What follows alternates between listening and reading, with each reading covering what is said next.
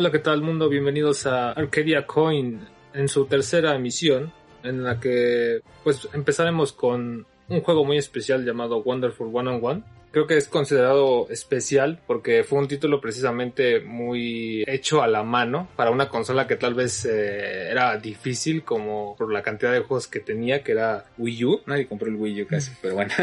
sí, eh, bueno, es complejo porque es un título que pues lo hicieron precisamente pensando en esta consola que incluso en un inicio se había eh, considerado para Wii, pero obviamente el proyecto, pues la duración del proyecto pues, se estiró más de lo que pudieron prever las personas de Platinum Game y obviamente lo entregaron para Wii U, en un lanzamiento exclusivo para esta consola.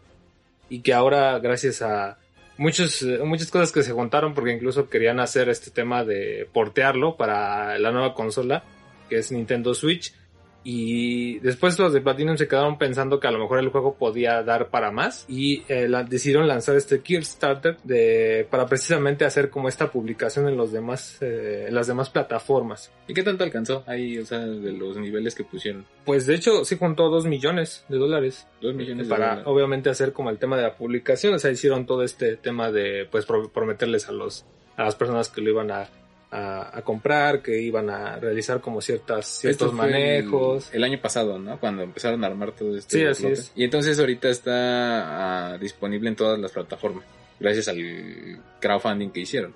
Sí, porque PlayStation 4 lo tiene. Lo tiene y Ajá. para PC en específico.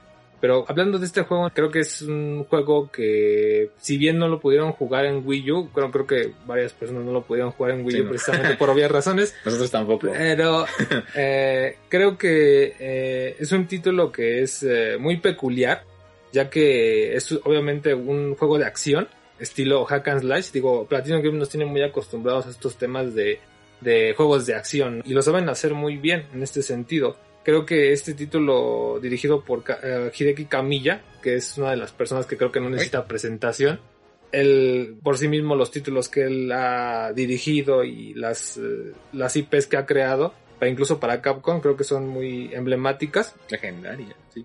Pelón conocido. Ajá. Y obviamente con esta exclusiva, pues es curioso ya que incluso el inicio de esta de este título fue ideado como una exclusiva para Nintendo porque incluso querían ocupar personajes de Nintendo en específico para hacer como este concepto de unir a los héroes o unir a los personajes más que nada y obviamente hacer diferentes como poderes o acciones que te permitieran estructurarlos o colocarlos en un juego como de acción, ¿no?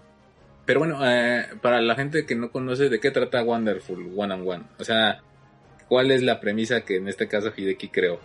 Hideki sí, obviamente eh, indago un poquito en la historia más que nada porque ese fue como el inicio del concepto de este juego. Ajá. Es curioso precisamente porque eh, se lo vendieron como una exclusiva a Nintendo, queriendo utilizar como sus personajes, ¿no? Después, pero Hideki Kamiya se encontraba haciendo este bayoneta en ese momento. Bayoneta Entonces, para... no, de hecho es el primer bayoneta. Ah, el no, primer es bayoneta. el segundo. Ah, ya, ya, cuando es les hicieron la propuesta. Exacto. Okay. Entonces, tardó más tiempo, de hecho el desarrollo tardó un año más, precisamente por este tema.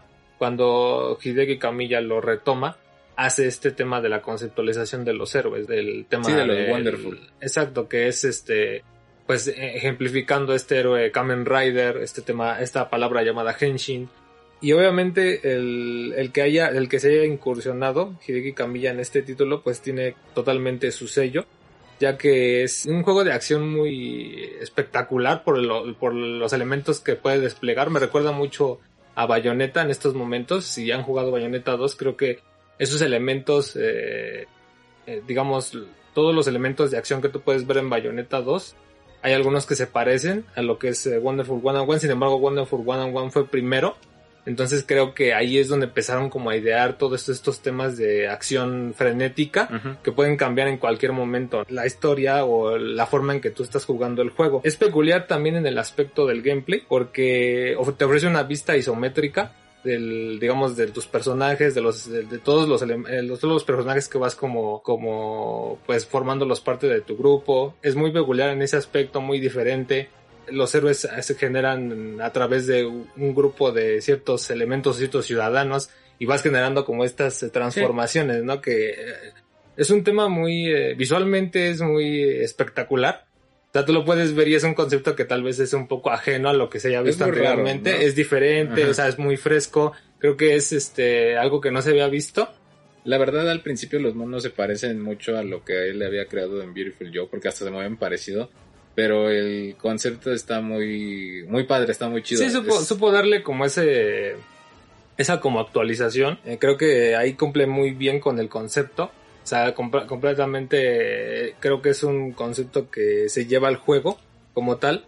Lo que sí, eh, tal vez a veces es un poco complejo, es este tema de aprender la manera en cómo lo tienes que jugar, ¿no? Algunos mencionan que es realmente eh, cuando se cuando lo pudieron disfrutar las personas en Wii U, pues era a veces un poco difícil, eh, pues la curva de aprendizaje que tú tenías que tomar para poder de alguna manera disfrutar el juego a un cierto nivel, ya que te pedía un cierto nivel de habilidad. Obviamente esto lo hemos visto muy reflejado en los juegos de Platinum Games, pero aquí en, más que nada por el tema de ocupar como los temas de, de dibujar como ciertos elementos que a lo mejor no eran tan tan eh, a lo mejor tal vez la interfaz ahí no fue tan Es que estaba planeado también para, para el Wii U. ¿no? Porque, por ejemplo, la, la tableta de Wii U era lo que te permitía dibujar en el caso de Wonderful One and One.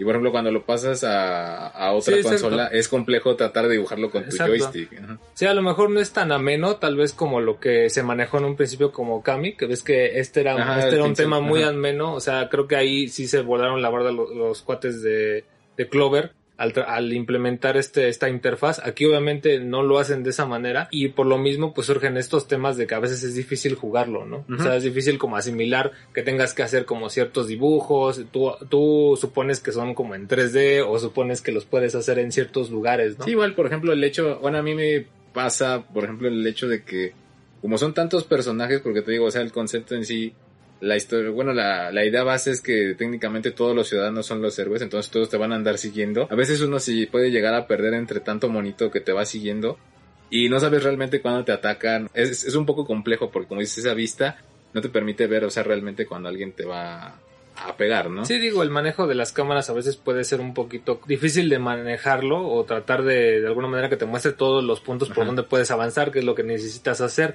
Sin embargo, pues creo que hay unos elementos en contra, otros que creo que están a favor. Creo que el tema de estar dibujando, pues creo que es, es, este, es fresco, lo hemos visto en otros juegos. A lo mejor a veces mejor implementado, sin embargo, aquí a veces pues podemos cometer algunos errores Algunos y nos errores, cuestan, ¿no? cuestan esos errores, ¿no? Sí, En el juego. A lo mejor le hubieran hecho, digo, a lo mejor este, si existía la modalidad de poder agregar como atajos, ¿no? Si quieres la pistola, eh, ya tenías un atajo para un botón, tal vez, no sé, alguna combinación ahí y hubiera sido también del agrado de otros, ¿no? Pero, ¿de qué trata la historia de Wonderful? Pues la historia es más que nada un como Es yo como un siento que cliché, es ¿no? como un sí, o sea, basándose como mucho en el tema del cómic americano, o sea, tratando de hacer como una Bueno, yo lo vi mezcolanza. como el Kamen Rider. Sí, es como una, pero digamos el estilo visual está también como junto con pegado con eso, que es este como generar un, un estilo visual como de cómic y al mismo tiempo hacer este tema como japonés, ¿no? Del henshin, del héroe japonés y pues creo que en estos sentidos lo, lo- lo logra lo logra realizar muy bien el juego. Creo que ahí sí prácticamente Platinum dedicó mucho tiempo también en este en diagramar como a los personajes en la historia, el desarrollo de la historia en el juego creo que también está muy bien realizado, muy bien muy bien elaborado y aún así a pesar de que tenga estos temas en el gameplay creo que los elementos que se muestran en la historia la historia que te va como contando creo que es vale mucho la pena Pero ¿de qué, trata, este juego ¿de qué trata en sí la historia? O sea, es un grupo de héroes, o sea... sí es es, un- es que es, es curioso porque son como una asociación de héroes Ajá. que se hacen llamar en específico el servicio secreto planetario Sentinels pero ellos mismos como grupo se llaman los héroes se llaman Wonderful Ones Ajá.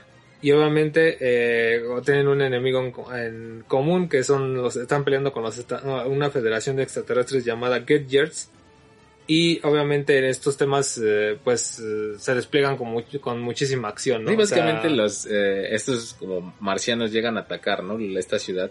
Y es trabajo de estos Wonderfuls, pues, detenerlos.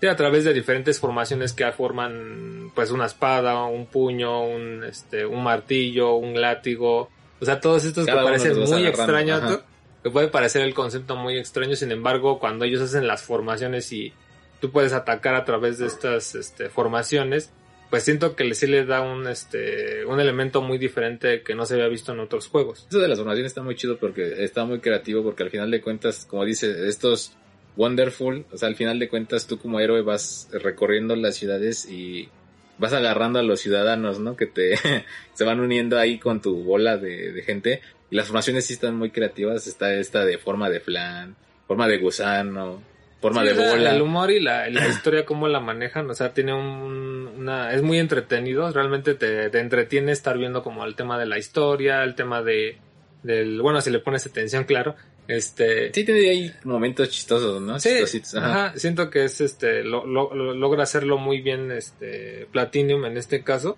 Creo que realmente se esforzaron en tratar de diagramar todos los eventos de la historia. Aparte son un resto de Wonderful, o sea, lo chido es tratar de desbloquearlos a todos, ¿no?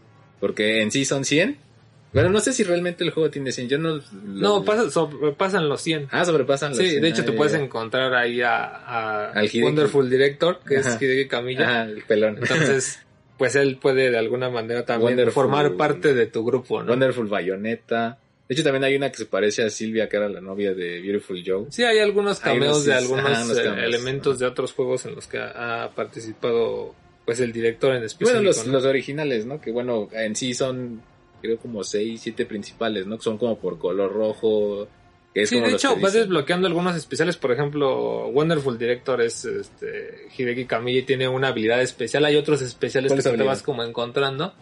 Pues que la habilidad especial hace lo mismo que algunos otros, pero la peculiaridad de este Wonderful es que muere con un golpe, ¿no? O sea, es muy difícil, ejemplificando este tema como de que el juego debe ser difícil o es difícil, a veces son difíciles. Y sí es bastante juegos difícil el, el juego, ¿no? Como tal, sí es bastante retador. Sí, A veces- veces mismo es, es difícil a veces la curva. Ajá, a veces siento que, por ejemplo, cuando te ponían este recuadro, que está pasando otra cosa y te tienes que mover, sí son muchos elementos, así como que luego te pierdes. Ya es que luego como que a veces en una parte, eh, como que tienes que manejar lo que está sucediendo en tu entorno, y aparte en ese recuadro, como que hacen un recuadrito.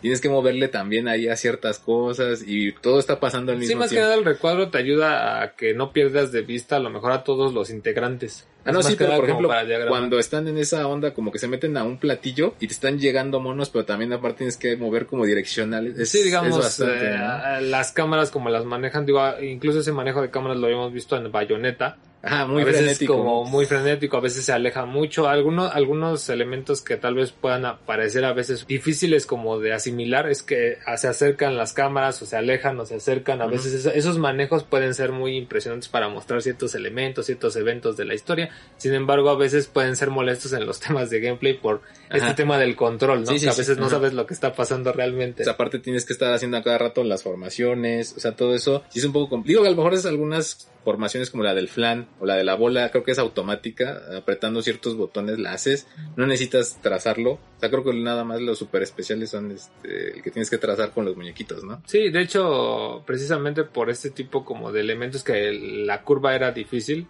Platinum hizo algunos, algunas modificaciones de los movimientos y te hizo como te regalaba ya movimientos este, desde un principio para que no empezaras desde cero, porque antes esos movimientos eran más difíciles de conseguirlos, tenías Ah, que, tenía ya, que trans- transcurrir más tiempo en el juego para tú poderlos adquirir. Ah. Entonces de alguna manera lo facilitó en ese sentido. Pero bueno, el, el juego es súper ameno, o sea, tiene toda esta onda Sí, de héroes, los temas de la música, la historia, creo que están muy, muy bien trabajados. Valen mucho la pena que tú le des una oportunidad al juego. Es difícil porque la curva es, es de aprendizaje es algo larga, pero bueno, si te late a ti mucho el, el tema de lo japonés, el tema de la cultura japonesa, en específico héroes. de los héroes, Ajá.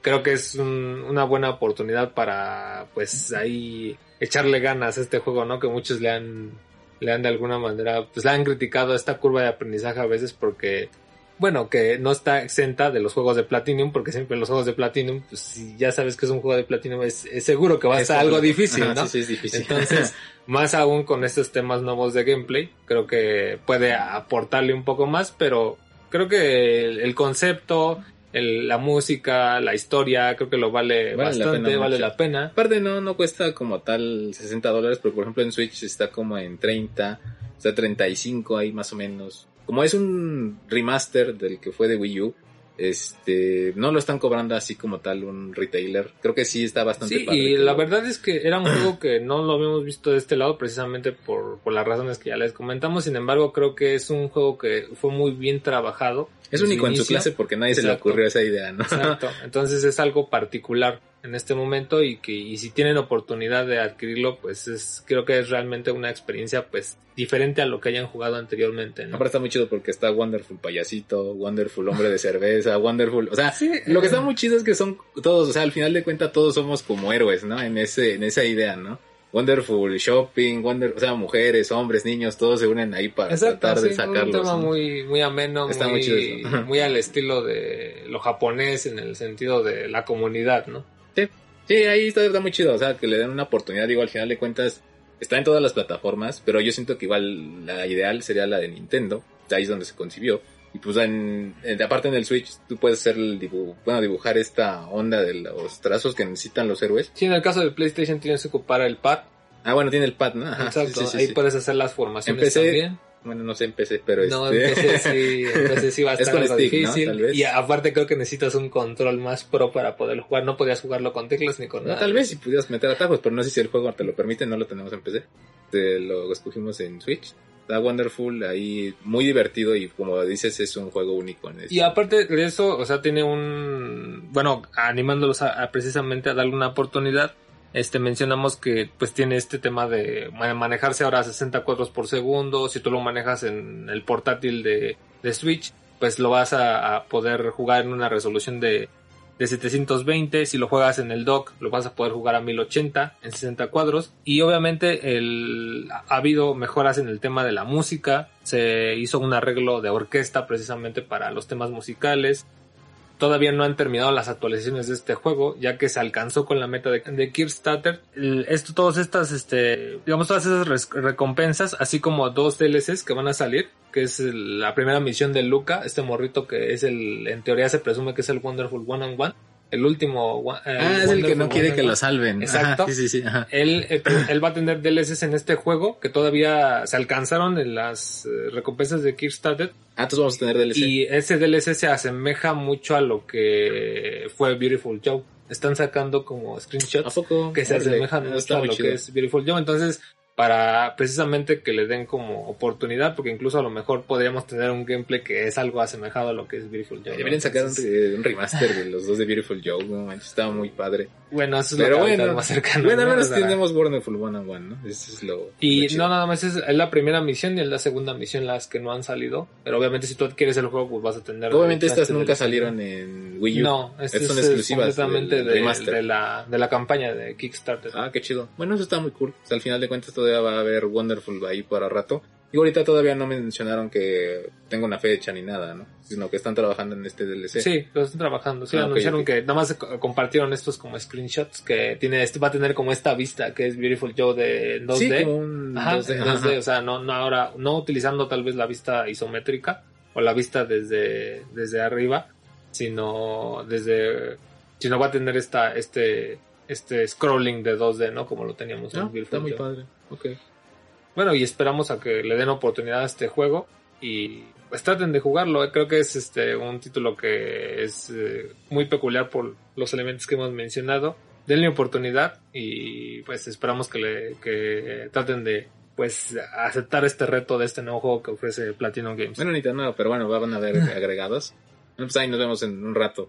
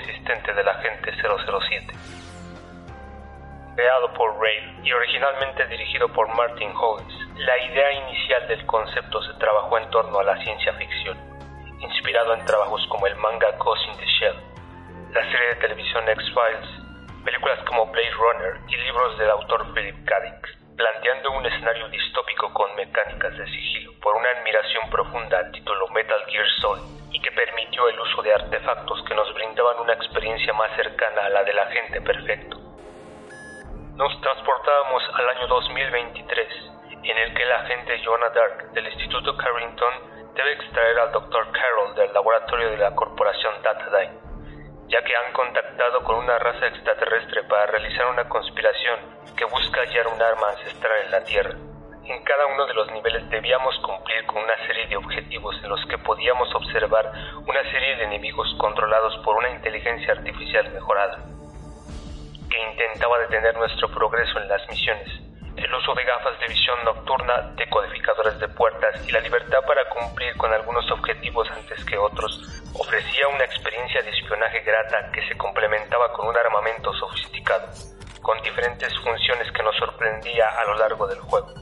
Una vez que terminábamos la historia principal podíamos explorar los modos multijugador, que ofrecían un factor de rejugabilidad como no se había visto en otros juegos de la época, aunque la curva de aprendizaje y las restricciones de las mecánicas de juego jugarían un papel a favor o en contra, el objetivo de los desarrolladores fue explotar las posibilidades de juego, apostando por la diversidad de sus opciones. Nuestra llave principal, el expansion pack de la N64, tal vez fue justificada al permitirnos jugar este título que nos ha dejado experimentar el espionaje de una forma muy particular, que mantiene a algunos explorando aún sus inconsistencias, tratando de romper récords mundiales por finalizar las misiones y despertar a aquel agente que siempre quisimos ser.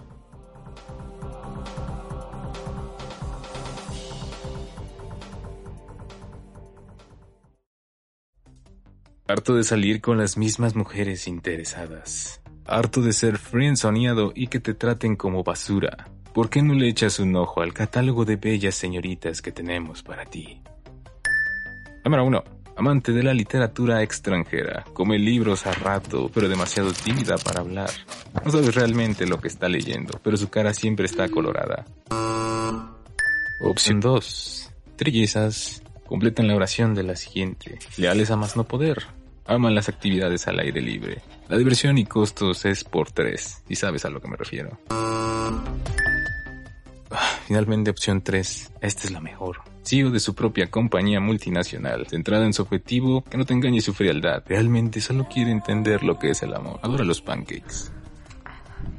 Ah, sí, se me olvidaba. Lo único que tienes que hacer es... Descubre tu match o tu harem favorito en Helltaker, totalmente gratuito en Steam.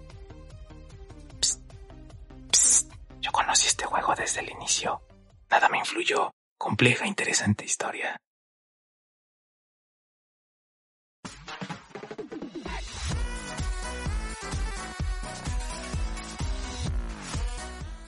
Y regresamos. Y Spiral, ¿qué estuviste jugando en este mes en específico? Bueno, este mes tuve el agrado de eh, continuar con la aventura de Shantae, este personaje estrella de eh, la compañía de videojuegos Indie Way Forward. Originalmente este título eh, debutó en iOS en septiembre eh, el año pasado para el servicio de Apple Arcade y bueno en este año lo, lo, tuvimos este 28 de mayo para las demás plataformas tanto para Steam, PlayStation 4, Xbox One y Nintendo Switch. Cabe aclarar que la versión de Steam por lo general eh, es la más barata. Ok, y, y, tiene una presentación muy particular porque incluso el estudio Trigger de animación les hizo como el intro del juego, ¿no? Ah sí, eso fue un agregado que quisieron este, agregarle a este juego de hecho, el juego luce muy similar a la anterior entrega porque, bueno, en este, como comentaba, esta es la quinta entrega de Shantae y para la presentación, para Studio Trigger les encargaron el opening, creo que no les alcanzó para las demás secuencias, pero bueno, todos conocemos a Studio Trigger por Kill la Kill, Little Witch Academia. Sí, este nuevo largometraje que tuvieron que es Promare. Ajá, sí, sí, sí. Eh, solamente el opening como tal está en esta técnica Y en el apartado visual también contrataron al estudio Yota, que es un estudio eh, dedicado a animaciones y es conocido tal vez por la intro de Sonic Mania que vimos en años pasados. Me parece que hacen un buen trabajo porque las demás intros que tiene el juego hicieron algo muy parecido como con River City Girls, que es para presentar estos jefes, estos voces. Bueno, en este caso son sirenas, la mayoría de los jefes en este nuevo Shantae. ¿Y qué vemos en la historia en particular de, del juego? La serie de Shantae no es tan, eh, digamos, no indaga en un lore o en un plot muy complicado. Por lo general siempre buscamos ítems o habilidades necesarias que abren paso a siguientes áreas. En la forma en cómo se haga esto varía dependiendo si es una forma más lineal o a través de calabozos. Pero bueno, la historia básicamente es que Shantae y a su banda la invitan a, a una especie de, de, festival de half genie, o sea, de medio genios. Aquí eh, notamos que Shantae no es la única medio genio que hay en este mundo, hay varias maneja nuevos eh, personajes, lo cual ya le venía bien a la serie porque siempre manejaba los mismos villanos o los mismos amigos que ella tiene. Como con los piratas. O... Sí, con Risky Wood que siempre es su enemigo principal, sus amigos que bueno es una zombie, que es este Rotty Tops y los otros que están ahí, su tío. Por general no es un lore muy complejo, pero en este caso está bastante bueno porque se amplía, digamos, su universo. Eh, este juego ya no se lleva a cabo en, en el, su pueblito de Shantae, que es Scuttle Town, ahora se mueven a una isla que es Paradise Island, donde supuestamente hacen este como festival de medios genio. Y eh, mientras están haciendo una presentación, pues las medio genios son secuestradas. Entonces es trabajo de Shantae, pues, ver qué onda, dónde están, quién se las llevó en esta nueva ciudad que es este Paradise Island. Lo interesante de esto es que la mayoría del juego se va a llevar a cabo eh, debajo de esa isla. Es una especie como de ciudad subterránea lo que puedo decir del juego es que, a pesar de que tiene el estilo gráfico de lo que ya venía manejando con Half Genie Hero, que fue la cuarta entrega, es un mundo como medio subacuático. O sea, la mayoría parte del juego te la vas a pasar debajo del agua, como si fueran bases o... Y eso a pesar de que suena un poco repetitivo, el juego sí está bastante... Eh, tiene variedad en ese sentido. Por ejemplo, eh, hay unas minas, luego por ejemplo hay unas zonas volcánicas, hay unas especies de laboratorios que tienes que estar recorriendo. Y bueno, el chiste es básicamente ese, ¿no? Empieza con esa trama tienes que ir encontrando a estas Half Genie que también tienen poderes eh, y las transformaciones aquí, bueno, Shantae siempre se caracteriza por transformarse en elefante, en monito, y aquí ya las este, modernizaron, ya las cambiaron bastante. Sí, digamos que no son las mismas transformaciones que tenían los juegos previos. Ah, Eh, cambiaron algunas. Ah, de hecho todas cambiaron. O sea, tienen funcionalidades parecidas. Por ejemplo, esta del monito que era de trepar y aventarse. Igual la tiene, pero es como una especie de lagartija en la que se transforma ella ahora. Mm. O esta, este elefante que destruía como bloques o, o piedras. Ahora este, es una tortuga. De hecho, la tortuga es más divertida porque sale rodando. O sea, ya no es como el elefante que a cada rato se Como que aventaba de avanzas más topes. rápido, ¿no? Avanza muchísimo más rápido. a veces Y puede ser un poco problemático, pues, este, avanzar en las áreas ¿no? y ir descubriendo todas las partes del mapa, ¿no? Como al estilo del Castlevania. Sí, en este caso, eh, el- bueno, es que Shantae, de hecho, siempre ha tenido un problema. Eh, con su primera entrega no tuvo mucho éxito, que de hecho ahí ya tiene varios años en el Game Boy. La verdad es que siempre le ha estado moviendo la forma en cómo presentar el juego. Digo, sabemos que es este 2D y es como de aventura, de plataformas. Pero en este Seven Sirens se optó más o menos como un Metroidvania. Entonces tenemos un mapa, lo cual por ejemplo en Half Genie Hero no estaba. En Half Genie Hero era más lineal las cosas, eran misiones, las terminabas y, y pasabas a la siguiente. En este, el mapa, este Sunket City, o sea, lo que es abajo de Paradise Island, está todo conectado. Creo que ahí este, hace un buen uso de lo que es eh, los Metroidvanias. eh, y las transformaciones son mejor implementadas. Por ejemplo, a veces en Genie Hero eh, podías romper el juego con ciertas transformaciones. Por ejemplo, eh, las de. hay una que tiene como que es de arpía. O hay otra que es como de sirena que te puedes saltar todos los niveles si tú quieres, ya sin tanto reto. Y en este, en este creo que es mejor utilizado porque las transformaciones eh, solamente se activan en ciertos momentos. Entonces no siempre te Como puedes... que hacen un evento en el, en el área de juego. Ajá, o sea, por ejemplo, hay una transformación que es como una especie de coral que... No es como una especie de cangrejo- cangrejito que viaja a través de la tierra, si fuera Dick Duck.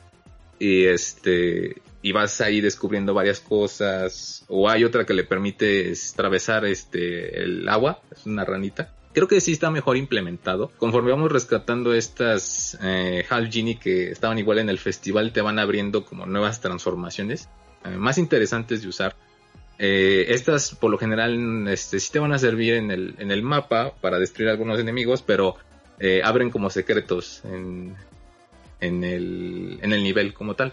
Por ejemplo, incluso sale, se ve bastante chido, ¿eh? porque Shantae sale así como en una diferente forma, nada más es como una especie de ilustración, pero cambian ciertas cosas. Por ejemplo, hay, de las primeritas es esta que eh, puedes ver cosas que están ocultas en una zona.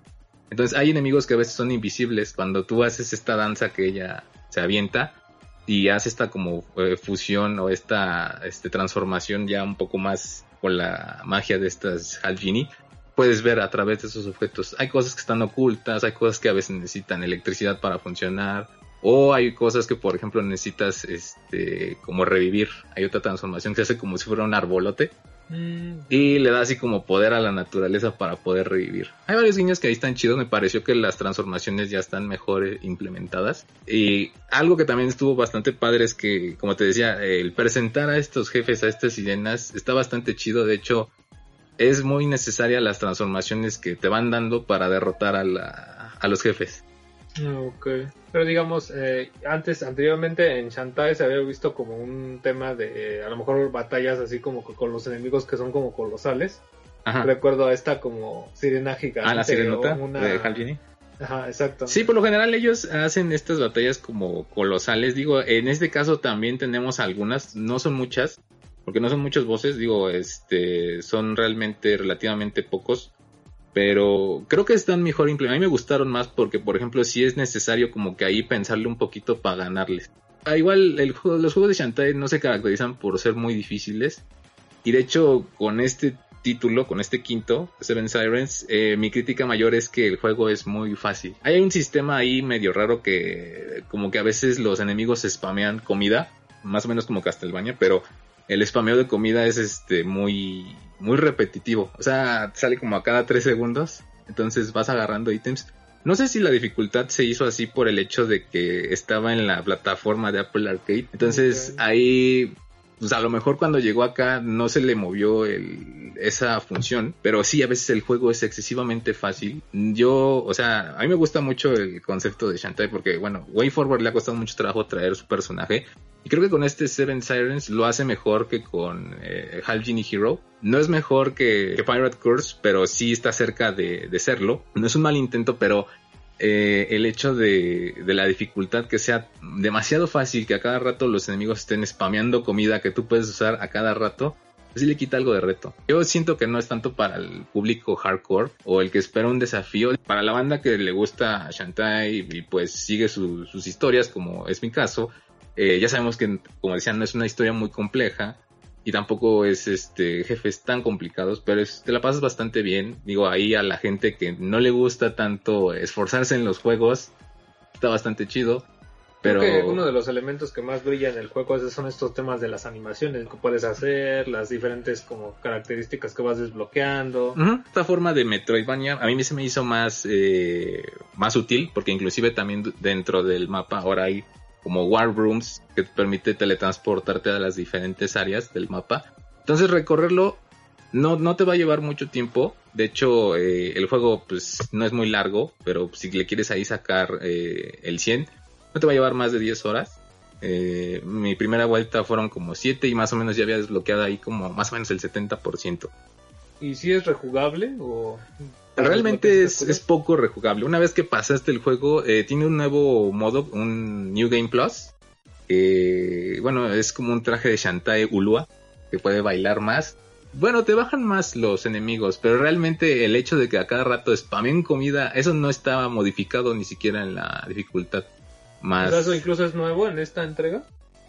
O sea, sí, sí había estado antes, pero sí lo sentí en exceso en este Seven Sirens. que a cada ratito. Elementos, Mucha comida, mucha forma de que tú te puedas regenerar. De hecho, también la transformación este, te regenera algunas. Hay bastante ventaja ahí para ti como jugador. Y bueno, este, como te comentaba, este modo New Game Plus, que es parecido al de Pirate Course, este, mm, pues realmente no le adhiere un desafío más grande. Entonces, si la pasas ahí el primer eh, la primera vez prácticamente ya este, completaste la mayoría del juego.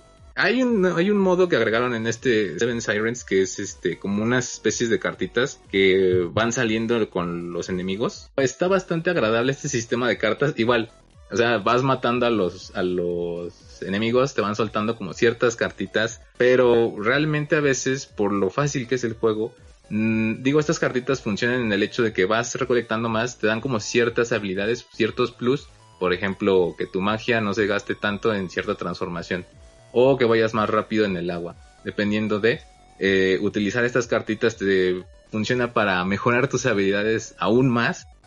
Entonces, recolectarlas todas no es realmente necesario para completar el juego. Más sin embargo, si tú lo quieres sacar al 100, pues es posible, pero no le veo mucho chiste a alguien que quiera recolectar.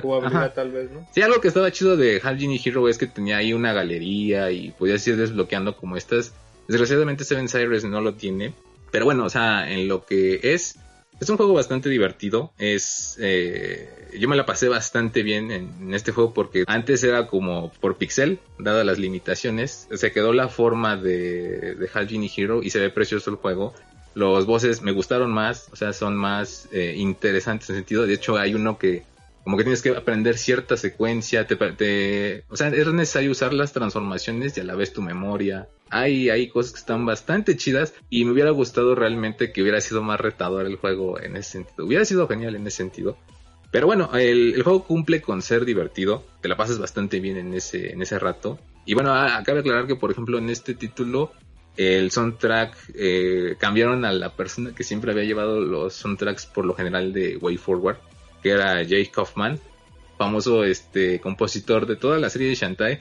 En esta ocasión mm, no se involucró, pero aún así hacen un buen trabajo. ¿eh? Es, hay una combinación de chiptune con toques ahí árabes, ahí mm, muy parecidos a lo que es este lo de los, genios.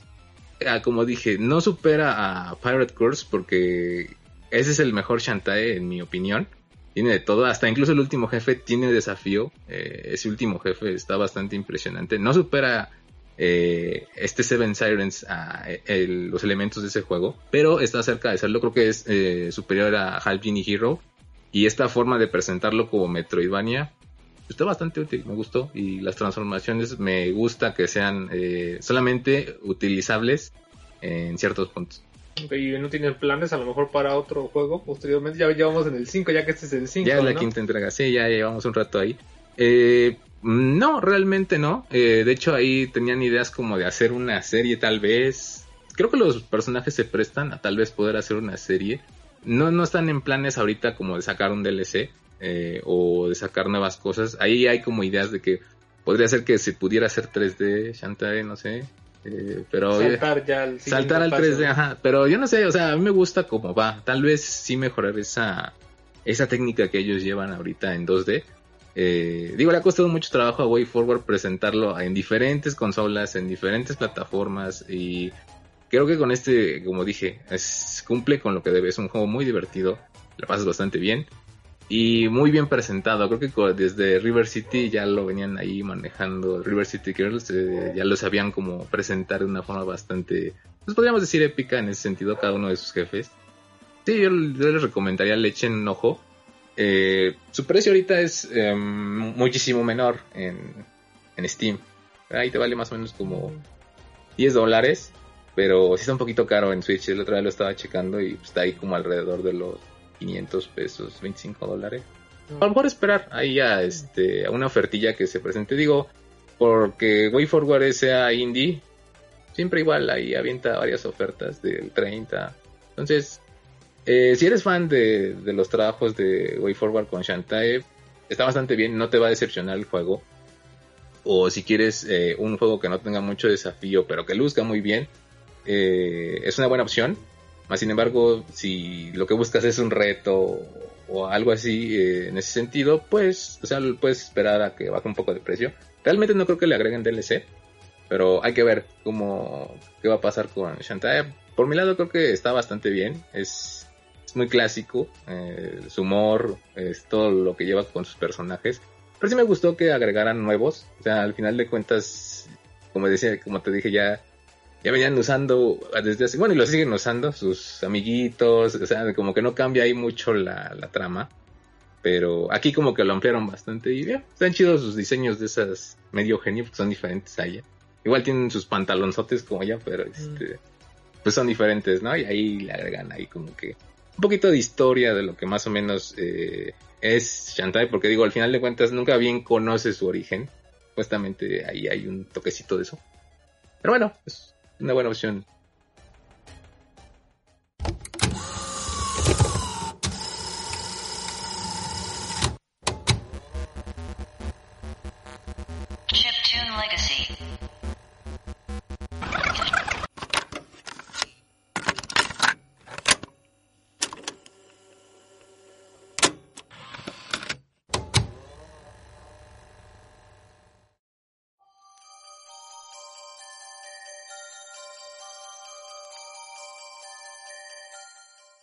La música electrónica ha evolucionado, generando muchos subgéneros, entre ellos el synthwave, darkwave, entre otros que han sido influenciados por bandas sonoras de videojuegos desde el chiptune, y que en el título Fury hacen presencia para retratar una atmósfera futurista que nunca imaginábamos llegar a jugar y escuchar.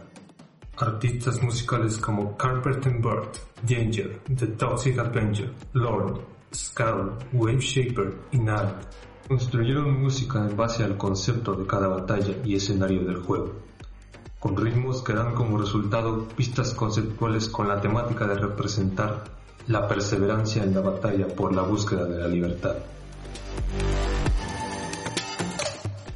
Creando una memorable experiencia que nos hace pensar que la inspiración puede volver al origen para transformarse en algo impredecible y difícil de limitar.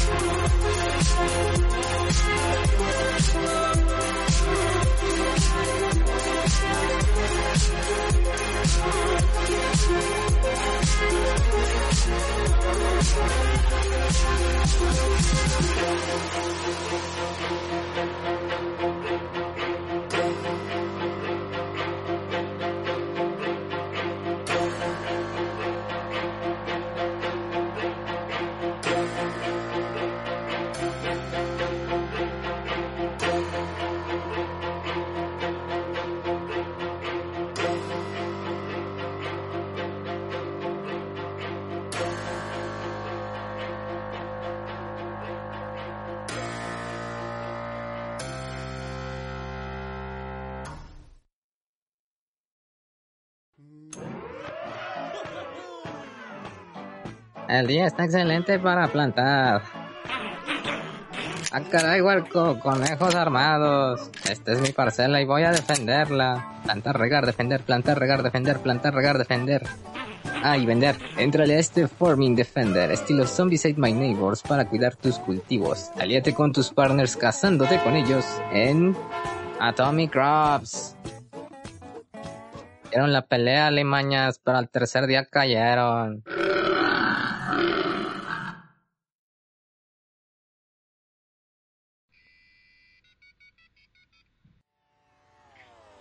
Como siempre, te invitamos a seguirnos en nuestras redes sociales. Nos puedes encontrar en Twitter y Facebook como Arcadia Coin. No olvides sustituir la O por un cero.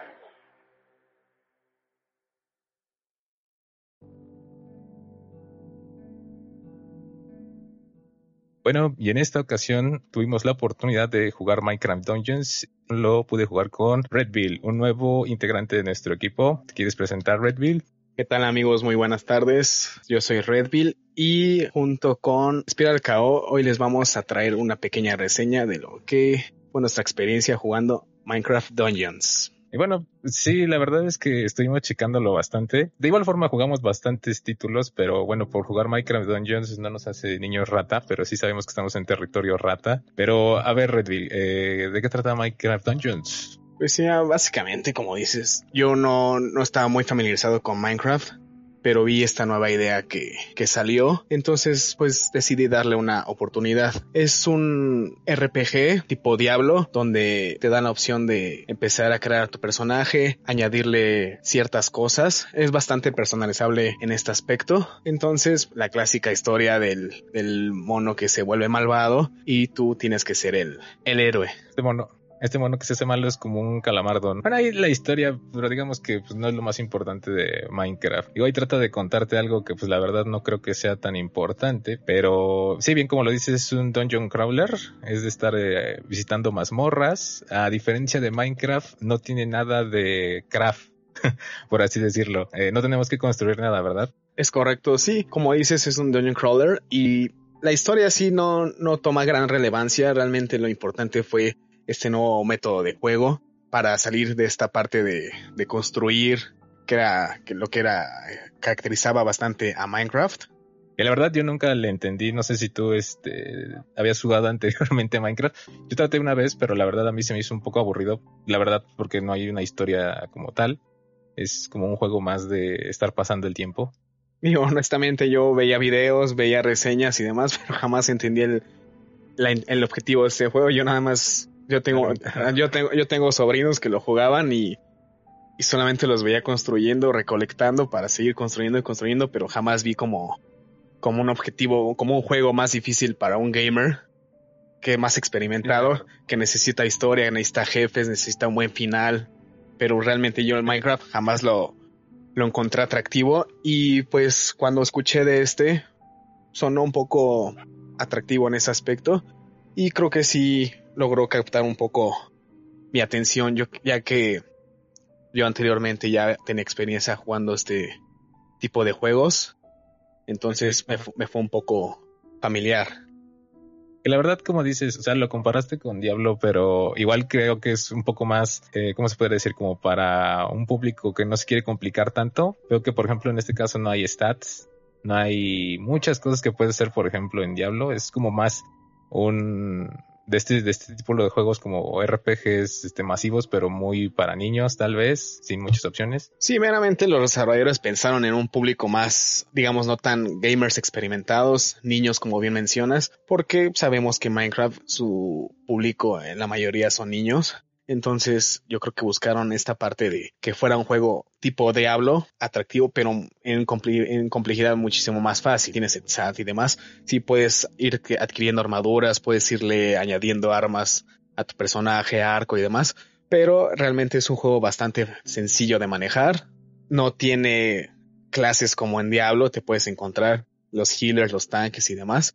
Entonces, sí, en este aspecto fue pensado un- el juego más para un público no tan experimentado, diría yo. Pero la verdad, sí hicieron un, un muy buen trabajo en este aspecto porque sí es un juego que, captó bastante la atención de, del público. Sí, la verdad es que como juego creo que es bastante divertido. Ahí lo estuvimos checando. Eh, creo que el juego admite hasta cuatro jugadores. Nosotros nada más fuimos dos. Eh, pero en el tiempo en que estuvimos ahí checando, porque son niveles más que nada. De hecho no son muchos, son como nueve. ¿no? Y la verdad eh, están eh, planeados con este estilo de Minecraft. O sea, todos sus mundos. Pero sí son bastante variados. Ahí empezamos en un bosque. Luego unos pantanos. Y ya después te metes como en unas minas. Que pues sí le agrega un poco de reto. Pero pues algo que sí son bien montoneros esos monos que van saliendo, ¿no? Que son los clásicos del Minecraft. Zombies, creepers, arañas, hechiceros, chapuceros y algunos jefes como un caldero, un golem. Así se te atiborra la pantalla así de montón de monos. Como bien mencionas, sí, digamos, hay un poco de variedad.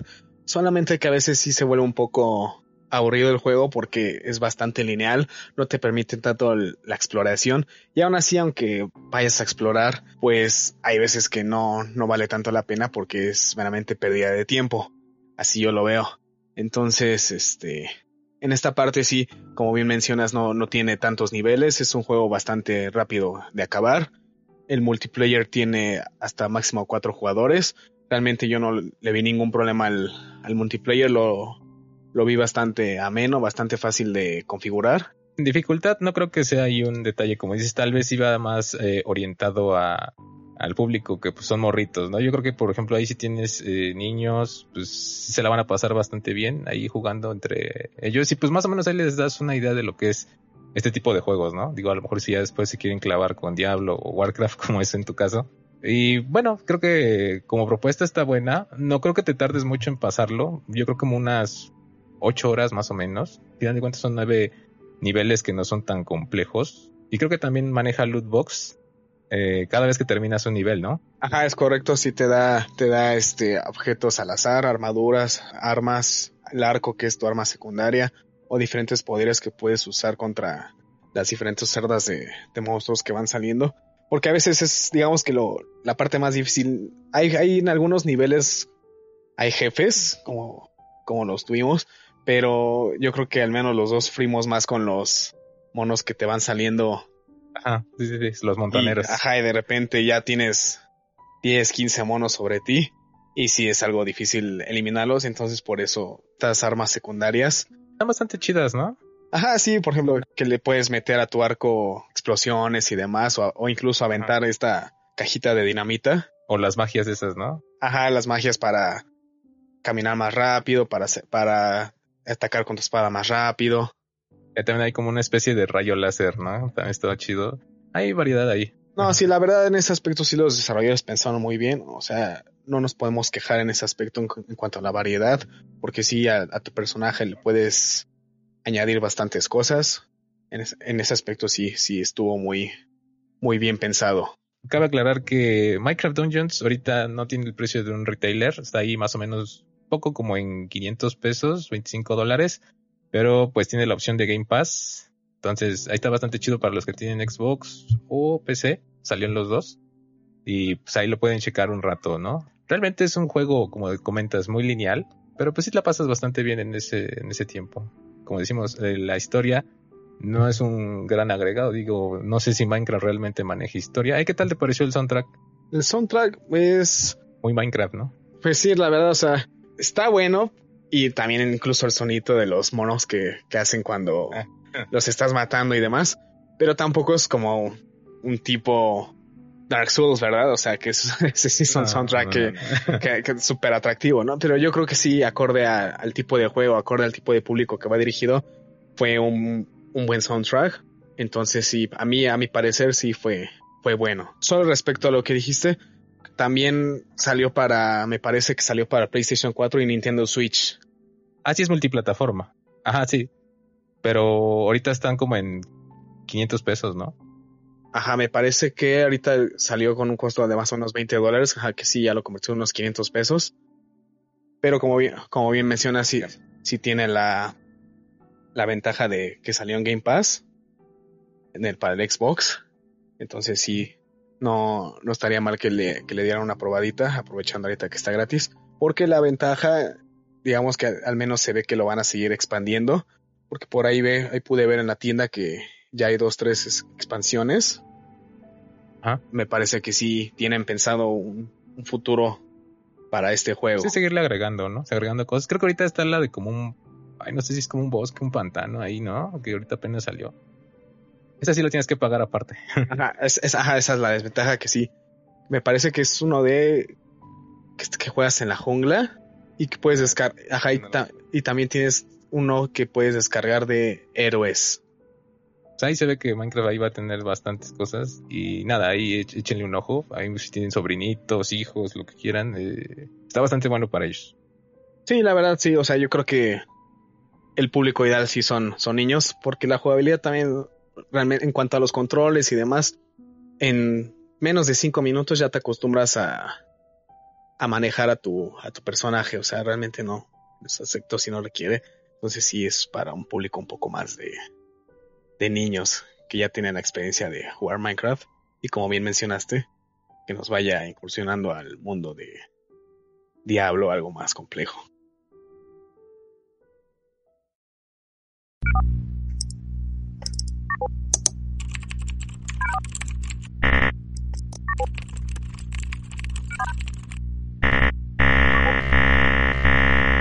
Access denied.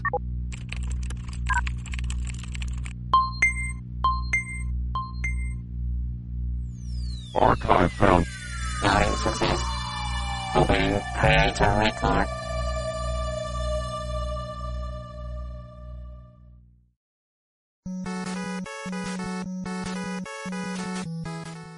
Durante toda mi vida siempre quise ser desarrollador de videojuegos.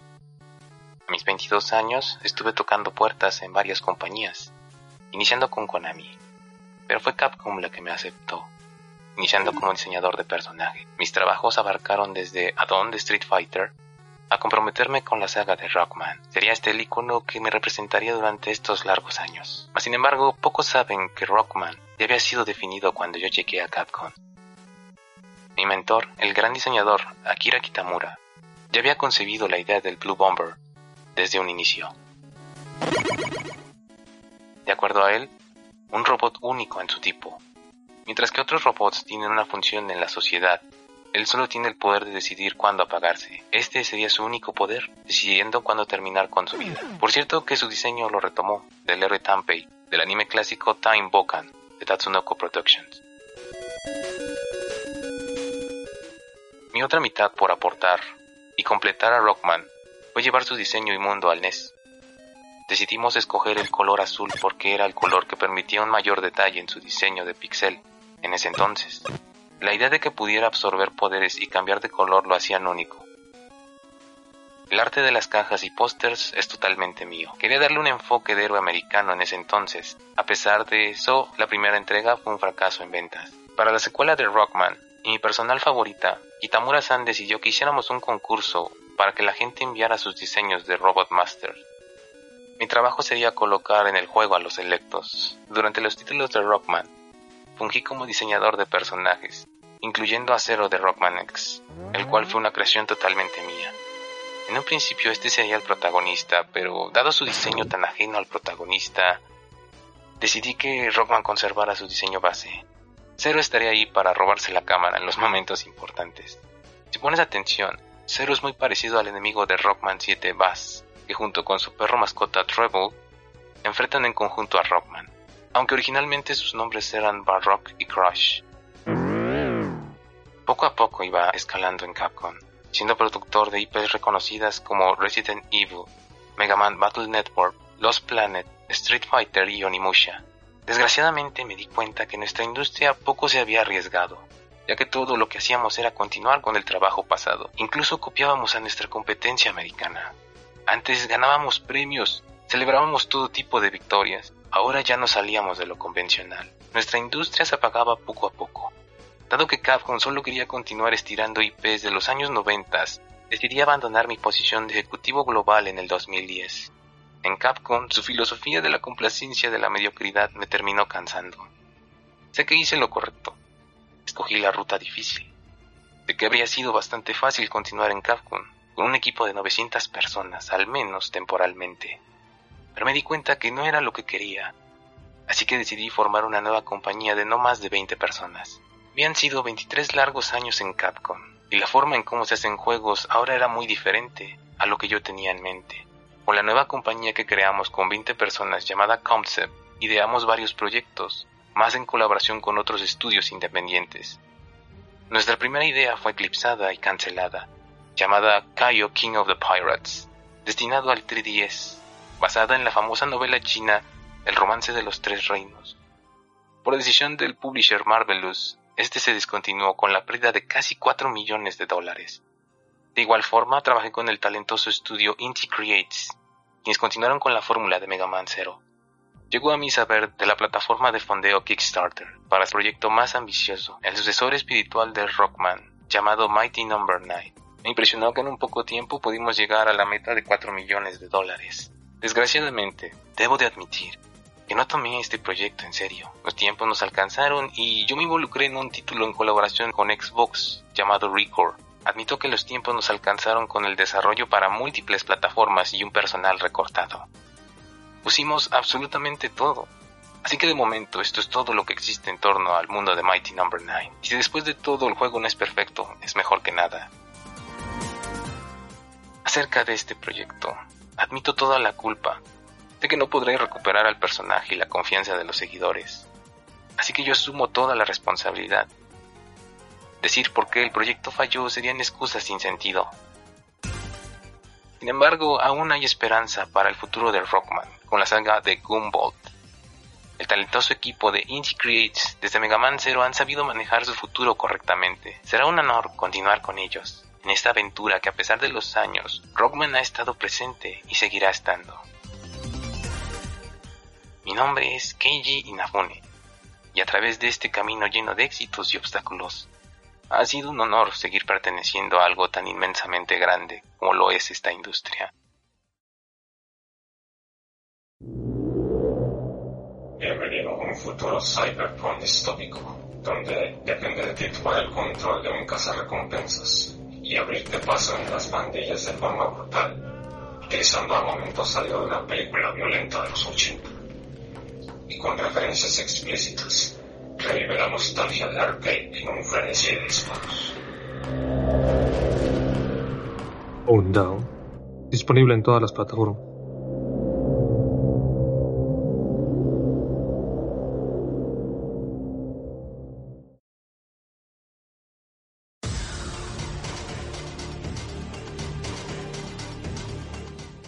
Y bueno amigos, esta vez tuvimos la oportunidad de probar Ion Fury, este juego fue lanzado en el año 2019 para PC y tuvo una pequeña controversia por su antiguo nombre que era Iron Maiden, el cual no le hizo nada de gracia a la banda Iron Maiden, los cuales terminaron demandando y pues la historia termina en que terminaron cambiando el nombre a Ion Fury. Este juego es desarrollado por Void Point y publicado por 3D Realms. Ion Fury es un shooter al puro estilo que nos remonta a los años 90, el cual vino justamente a buscar esto, recuperar esta sensación y jugabilidad que juegos como Doom, Duke Nukem 3D nos brindaron aquellos tiempos. Pues bien, Ion Fury es un juego que ofrece lo que promete y definitivamente a las antiguas generaciones les va a encantar. Trae la esencia de la vieja escuela, pasillos confusos, no hay indicadores hacia dónde ir y no es tan fácil acceder a las zonas.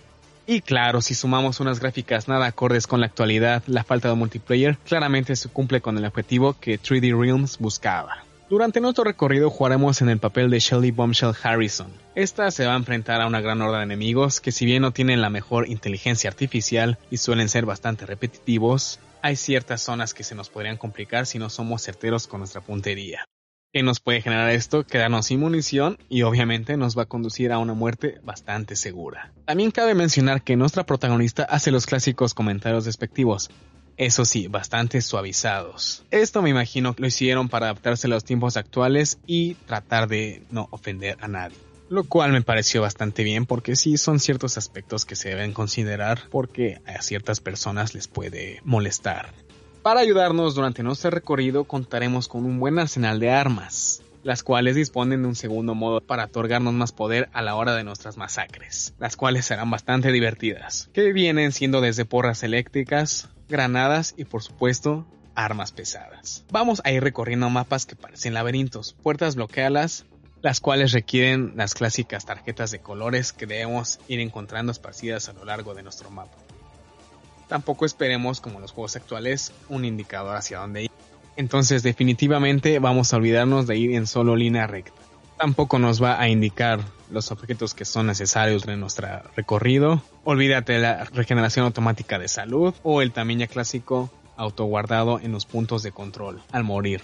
Definitivamente sumando todo esto es un juego que nos hará recorrer cada rincón porque tiene objetos ocultos, entonces seguramente querrás pensar dos veces antes de seguir avanzando. Otro punto que me pareció positivo que nos acompaña a lo largo del juego es el soundtrack, el cual es bastante amigable y va muy acorde al tipo de juego. Artísticamente el juego es bastante agradable y cumple con su cometido. Tiene un diseño de niveles de gran detalle, gráficos acorde a lo que se tenía pensado. La verdad imita muy bien a los clásicos del género, inclusive para alguien no conocedor podría pensar que es un juego de la época. Ion Fury es un título que quería ofrecer una experiencia retro y la verdad logró conseguirlo y bastante bien. Definitivamente Ion Fury es un juego notable que puede saciar a los gamers más nostálgicos, a los que gustan de los shooters de la vieja escuela incluso aquellos jugadores que buscan un poco de variedad en la experiencia de juego. Bien, ¿y por qué digo esto? Esto es porque en la actualidad los shooters han tenido cambios muy notables y que por lo general ya son juegos multiplayer donde dejan de lado la historia y la habilidad del jugador de pasar por escenarios complicados. Entonces Ion Fury definitivamente nos puede traer a la memoria esos recuerdos. Y bien, por un precio de 25 dólares para todas sus plataformas, se me hace un precio bastante justo para lo que Ion Fury nos ofrece. Y bueno amigos, definitivamente es un juego que les recomiendo y para gamers antiguos como un servidor les va a hacer pasar muy buenas horas de diversión, eso sí, ténganlo asegurado.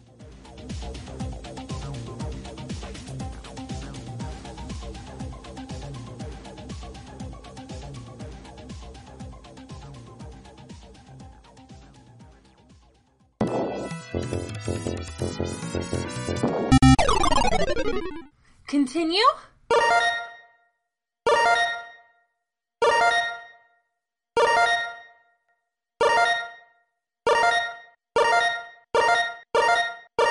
Game over.